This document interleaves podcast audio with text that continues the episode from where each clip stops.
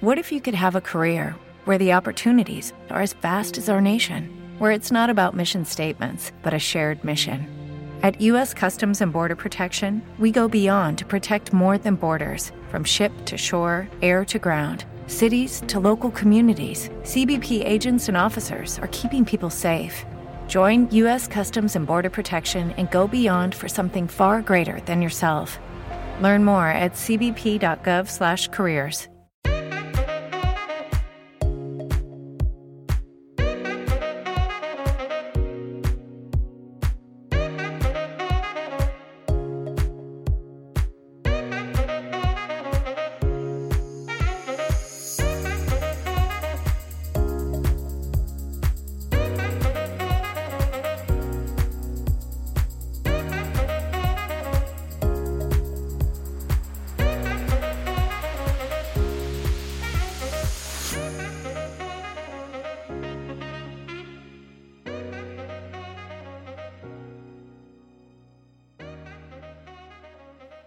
Buenas compañeros y compañeras, bienvenido a un podcast del informático por accidente.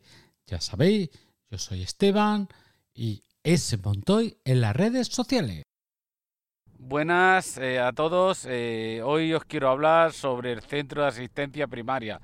Ya hice unos capítulos anteriormente y quería hablar otra vez de este tema porque eh, por desgracia pues eh, estoy otra vez he necesitado de que me atiendan por unos vértigos y la verdad que me está sorprendiendo mucho. Esto acaba la pandemia, ya ha pasado dos años y la pandemia ha, ha pasado y resulta que siguen igual o peor.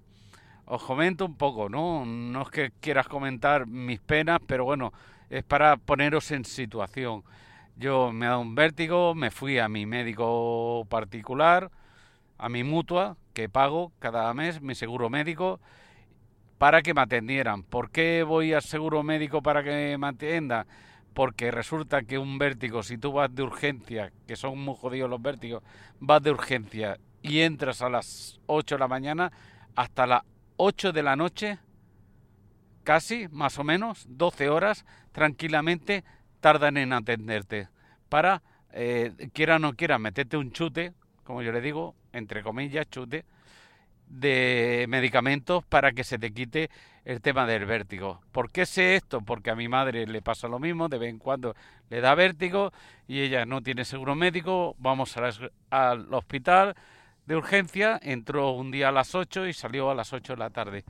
Yo me dio hace dos años el vértigo, entré sobre las 7 de la tarde y a las 10 ya salí. Me tuvieron, me metieron el chute, me tuvieron en observación durante, me hacía el efecto el chute, ¿vale? Perdona que suena un poco a, a, a droga, y no de droga, sino me refiero, pues el medicamento por vena, que te lo ponen por vena. Y ya os digo, en tres horas para casa, con un mareo más la medicación. Esta vez me ha vuelto a dar y me presenté eh, en, de urgencia en el hospital que tengo yo asignado en mi seguro. Allí pues eh, ya me vieron, no venía tan tocado como la otra vez, me vieron y lo que hicieron es pues eh, meterme para adentro, darme medicamento directamente, estar observándome pues eso, una media hora porque no era tan fuerte, cuando vieron que estaba más estable, cogieron y me enviaron para casa para casa. Bueno, salí de urgencias. Una hora total, llevó una hora. Me hicieron un informe eh, y me dijeron qué medicamento tenía que pedir. Es aquí eh, cuando ya interviene lo que es el CAP, ¿no? Centro de Asistencia Primaria. Yo cogí, me fui al, al CAP y allí pues me atiende. Ya la chica que te atiende parece que molestes. Esa la sensación ya viene de, de, anteriormente cuando hice los otros podcasts, donde parece que se quejan, pues siguen igual. Piensa que la gente tenemos que saberlo todo. Nosotros no estamos en el médico todos los días sabiendo cómo actuar, cómo hacer, cómo tramitarlo todo. Y mira que yo, dentro de lo que cabe, me sé manejar bien, pero tiendes a preguntar para que te informen y parece que molestes da la impresión. Yo fui allí a pedir la baja solo. a baja. Y a la que le dije la baja, le comenté lo que dicen por ahí. Oiga, ya no hace falta que envíe la baja a mi empresa, porque según dicen que a partir del 1 de enero ya estaba automatizado y se le enviaría a la empresa, ya que tiene los datos de mi empresa. Pues, ah, pues yo qué sé, pues será así. No sé, a mí nadie me ha dicho nada. Usted coja y conéctese a la Meva Salud y la Meva Salud eh, se descarga el PDF y se lo envía. Ese es el, tono, el tono, la forma. Mm, tú estás de atención al, al cliente, mm, al cliente, al usuario. Por favor, tú esto lo deberías saber. No, no, no es que no lo sabes, sino es que encima contesta arrogantemente y como si le molestara, como si le molestáramos que le preguntáramos. Vale, siguiente punto. Vale, me da la baja, le digo, mire, me han medicado un medicamento, no sé lo que vale, y la receta me la...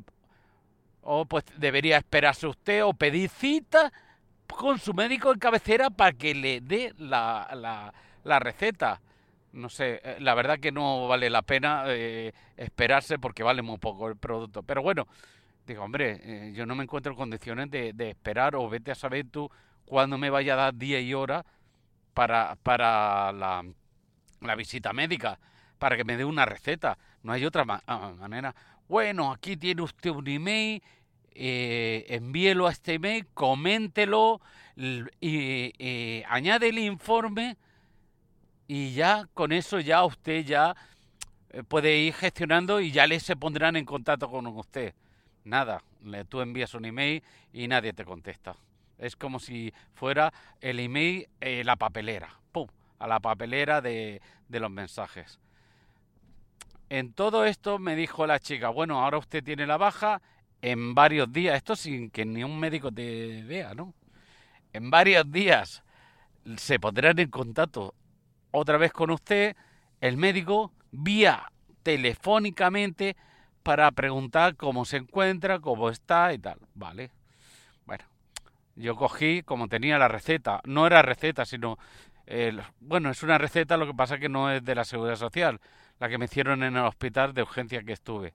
Cogí la receta, me fui a la farmacia, me dan el, medicamento, le pregunto si me puede dar dos cajas más por si se me, si se me acaba, me dice no, que tiene que ser con la receta extra o que te, tu médico te haga una receta, otra, solo te puedo dar una caja.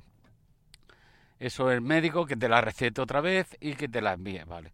Pues con una caja, ¿qué le vamos a hacer? ¿Cuánto cuesta? 1,80 y algo. La verdad que no vale la pena. Lo que he dicho, no vale la pena ir a por la receta. Porque ahora os comentaré. Resulta que ah, me llaman a, pues al cabo de pues eso, una semana, una semana a preguntarme cómo me encuentro.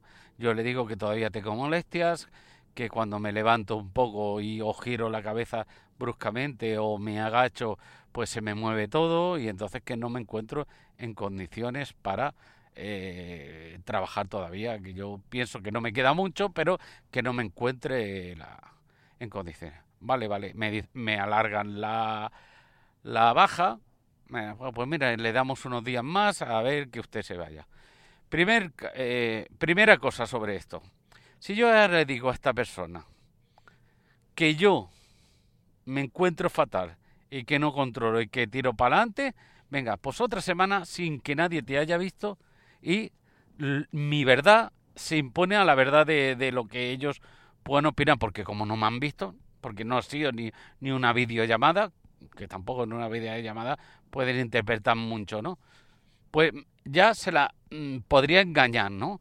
Ah, pues mira, me pego otra semana más o dos semanas más, o lo, que te lo alargue, que no sé cuánto es lo que, ahora no me acuerdo, me parece que una semana más me lo alargaron.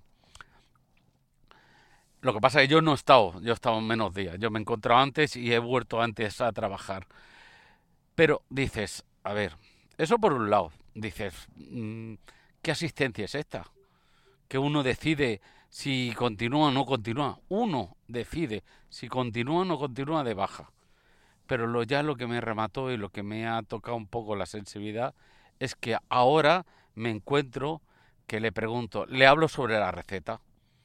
Digo, va, pues como me dijeron que solo era una por una por, por receta, me dijo en una farmacia donde la, en el primer sitio que lo había pedido, una caja de medicamentos por receta, que no me podían hacer más, que necesitaba otra otra receta de lo mismo, pues yo le digo, oiga, pues mira, eh, me pasa esto, como esto se alarga y tengo que continuar tomando medicamentos, ya no me queda. ¿No me podría dar usted eh, una receta? Y me dice que no, que pida ahora con eh, visite con el médico, que ella solo eh, me ha preguntado para ver cómo estamos. Que yo lo que lo que entiendo es que no era una doctora, no era un médico, a lo mejor sería una enfermera como mucho, como mucho yo creo que sería una enfermera o una administrativa para ver cómo estás. Pero, pero ¿quién te está visitando? ¿Ni online me puede visitar un médico? Es que no se entiende. Ni online te puede visitar un médico. Dices, esto es alucinante. Tú tienes gente para atenderte telefónicamente que no es tu médico y que me diga que pida ahora eh, para visita al médico de cabecera para la receta. Dices, estoy alucinando. Esto, esto, esto es una mierda. Con perdón, perdonadme que lo diga así. Es una mierda. Mira, entre los ciertos partidos que se están cargando la seguridad social y la dejadez por parte de ella, se, ve, se va a ir a la mierda. Esto lo estamos padeciendo ya años y esto va peor. Perdonadme, a lo mejor puedo estar equivocado, pero la sensación tengo es que están acomodados, que tú llamas por teléfono y no cogen el teléfono. Estaba yo allí delante, cuatro personas, y no cogen el teléfono. Mm, eh, que están saturados. Que cuando me llaman por teléfono te llaman con un número curto y tienen la desfachatez que lo ponen en número curto porque si no saturarían, si saliera el número de ellos, saturarían la, la centralita. Pero si no cogéis, no me digáis que va a saturar, va a saturar, ¿qué va a saturar si, no cogéis las llamadas? Es imposible que sature algo. Pero por si acaso, lo vamos a poner en número curto. Dices, mmm, hostia, es que alucino un poquito con el tema. Mm, ya os digo, entre ciertos partidos que están eh, incentivando a que la gente no vayamos a la privada y la dejadez de, del personal, que no todo el mundo será así, pero yo eh, hablo de la asistencia primaria. Es que es que es exagerado, es que está eh, está tocado de muerte. Para mí esta es mi impresión. Perdonadme y no me entendáis, que no es que quiera meter yo en la política, pero, pero es que se ve ahí, son dos cosas que se están juntando y se están cogiéndose de la mano. Y lo que están haciendo es que al final se vaya a la mierda y nos quedemos sin seguridad social. Y si nos quedamos sin seguridad social, estamos jodidos, ¿eh? Por mucho que yo pague un seguro, ¿eh? Seguro te cubre cierta. Hoy eh, lo tengo el completo como tengo yo. Sí, hasta cierta, hasta cierta cosa, ¿eh? Ciertas mm, asistencias no las cubren. No las cubren porque no tienen medios. Tienes que acabar en la seguridad social. Por ejemplo, un ejemplo, la infección de hueso que yo he padecido durante estos años bueno, ya hace años que no la tengo, pero que la tuve en la pierna cuando tuve el accidente. Esto solo lo trata la seguridad social. No lo trata ningún, ningún privado. El privado te envía a la seguridad social para que te lo haga. O si tú vas por el privado, te va, te, va a operar el médico que está en la seguridad social en privado. Y si se complica, si es una operación para limpiarte, para dejarte la zona limpia, pues bien, te lo harán en el hospital privado. Pero si se complica que ya tienes que tener un tratamiento más, más mm, directo hacia el problema, al final te, te redirigen al hospital público, el mismo médico, porque es el mismo médico que te opera en la privada, es el mismo de la pública, es el mismo. Entonces, es, lo que digo, hay ciertas cosas que, que no las cubren. Por mucho que digamos que, que pagamos un seguro, que lo tengo completo, yo tengo el completo, ¿vale? Y no te cubre tengo un conocido que su mujer tuvo cáncer, tratamiento de cáncer, y, tú, y acabó yendo a la seguridad social porque no había otra gente que tuviera los medios. Si esto no lo cargamos, estamos jodidos. Estamos jodidos. Ya sé que no es primario esto, no es eh, un hospital, no es lo mismo que el, el, centro de asistencia primaria. Pero coño, es que empezamos a esta dejadez, a esta dejadez, a esta dejadez y al final mm, se dejará todo y, lo perderemos. Y esa es, es, la sensación que yo tengo. Y os la quería comentar a vosotros, ¿no? Que esta gente, pues la verdad, no te atienden bien, te atienden con prepotencia o, o con arrogancia te envían para casa, como que, que, dice, y todo es online, y encima online no es tu médico el que te hace la visita, te lo hace un personal, lo diremos así, un personal, vete a saber qué tipo de personal, pero médico no era, ya os lo digo que no era médico, ni se pronunció como enfermera. Yo me imagino que era un administrativo que te pregunta cómo está usted, cómo se encuentra y tiene las pautas ahí puestas para preguntarte sobre lo que tú tienes. Y entonces, depende de lo que tú le digas, te alarga o no te alarga la baja. Ya os digo que si le metes un trolazo y te engañas y dices que estás moribundo, pues te la van a alargar. Sí, sí o sí, porque tú lo has decidido.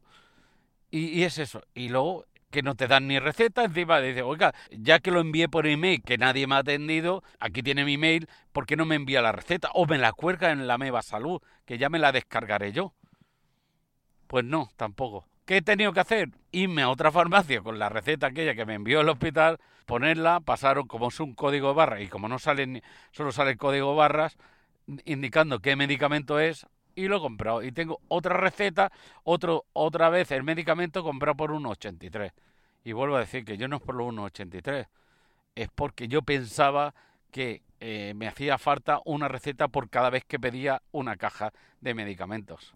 Y entonces, por eso solicité. Si no, me hubiese extraviado preguntarle a esta persona y me contestara lo que me contestó, que tengo que ponerme en contacto con mi médico o pedir cita con mi médico cuando venga a pedir cita con mi médico, ya es la hora de, de como aquel que dice que me he recuperado de, de esa enfermedad y de varias más, si me apuras. Pues nada, quería comentarlo otra vez. Me sabe mal hablar de estos temas siempre, que parece que, que esté quejándome siempre de la seguridad social, pero es que eh, comento, como ya sabéis, las cosas que vivo, ¿no? Y lo que estoy viviendo es eso, ¿no? Que sigue teniendo más el mismo problema en la seguridad social después de dos años post pandemia. Venga, pues nada, eh, compañeros, pues nos vamos escuchando en un siguiente podcast. Chao, Deu.